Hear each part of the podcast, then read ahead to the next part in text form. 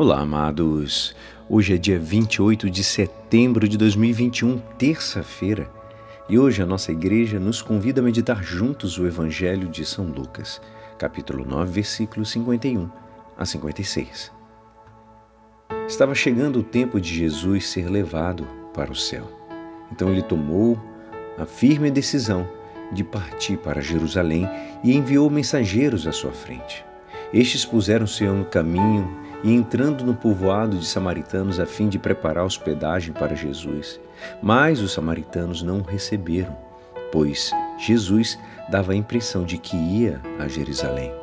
Vendo isso, os discípulos Tiago e João disseram: Senhor, queres que mandemos descer fogo do céu para destruí-los?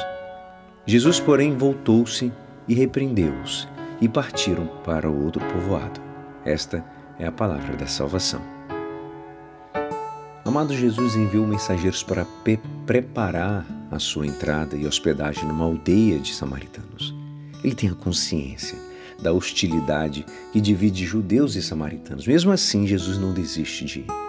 Tiago e João ficam indignados com essa maneira que os samaritanos desprezam Jesus. E eles perguntam: Senhor, queres que mandemos descer fogo do céu para destruí-los? Jesus os repreende porque essa pergunta revela a pretensão de querer manipular o poder de Deus para fins pessoais. Jesus não veio para exercer uma missão de vingança divina contra os que não acolhem.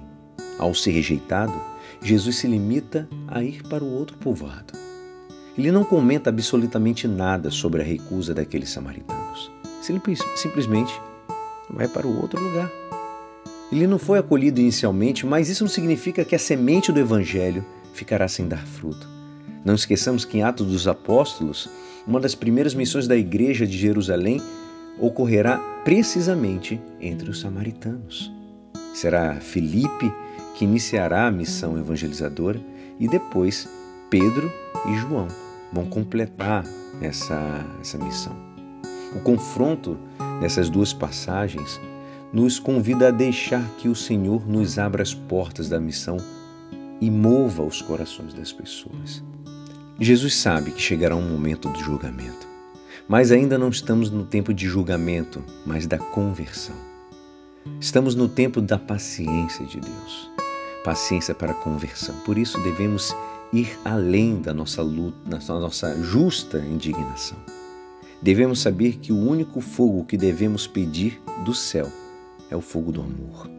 Amor como o de Jesus, que consumiu até a morte para amar e para salvar.